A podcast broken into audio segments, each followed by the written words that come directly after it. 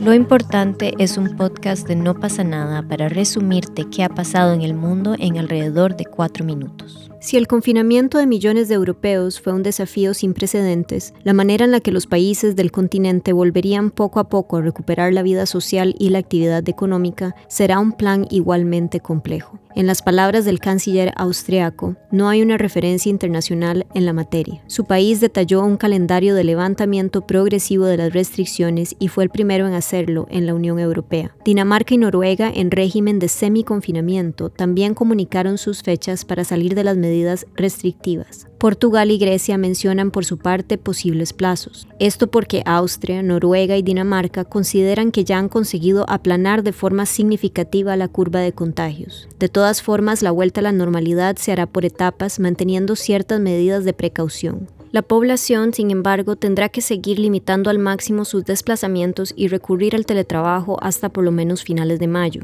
En ninguno de los tres países estarán autorizadas las grandes agrupaciones o los eventos deportivos o culturales hasta julio o agosto. El gobierno español, por su parte, aunque no habla de medidas de desconfinamiento, estudia cómo abordar la fase de desescalada de las restricciones, que tendrá un primer paso este lunes cuando vuelvan al trabajo sectores no esenciales como la construcción y la industria, que pararon desde el 30 de marzo. Los científicos explican que los países que están reactivando sus actividades penden de un hilo.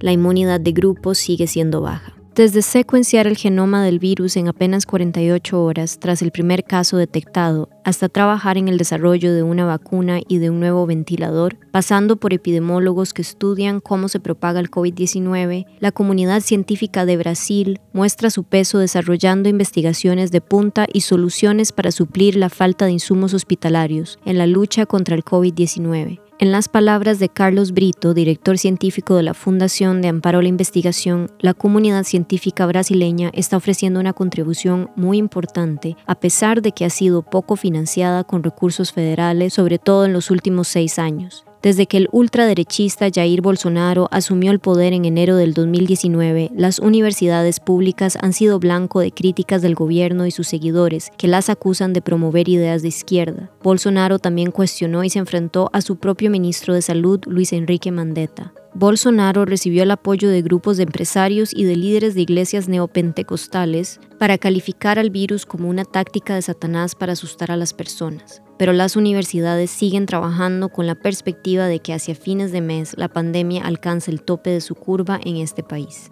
Los miles de migrantes atrapados en las fronteras norte y sur de México, hacinados en campamentos, contemplan aterrorizados la propagación del COVID-19, que estancó sus procesos de asilo en México y en Estados Unidos, sumiéndolos en una total incertidumbre en estos albergues a veces los migrantes no comen y salir de las carpas para ir a trabajar conlleva alto riesgo de terminar secuestrados. Con hasta 2.000 personas en una sola hectárea, cumplir las reglas básicas para no contraer el coronavirus es prácticamente imposible. Mantener distancia o lavarse las manos está fuera de sus posibilidades y no existen áreas de aislamiento para eventuales infectados. Y aunque más de la mitad de la población mundial está confinada debido a la pandemia, la vida sigue relativamente normal en Taiwán, Corea del Sur o Hong Kong, tres de los primeros territorios afectados donde se aplicaron muy pronto drásticas medidas para contener la crisis. En Taiwán, con un vicepresidente epidemólogo, tomaron medidas decisivas al inicio de la crisis para evitar que su población tuviera que someterse a otras restricciones más duras después. Los expertos también han destacado la estrategia surcoreana de detección masiva, así como el seguimiento de contactos de los enfermos y la cuarentena impuesta a todos los pacientes. Hong Kong y Singapur lograron también en un primer momento contener la propagación del nuevo virus, pero ahora se ven enfrentados a una segunda ola de casos importados desde Europa y Estados Unidos. En Hong Kong, por ejemplo, las escuelas están cerradas desde principios de enero y la mayoría de los funcionarios trabajan desde la casa, pero los habitantes no están obligados a permanecer en casa. El gobierno sí acaba de ordenar el cierre de bares y karaokes y ha prohibido las reuniones en público de más de cuatro personas. Estas fueron las noticias internacionales más importantes a esta hora. Yo soy Luisa, para No pasa nada, nos escuchamos mañana.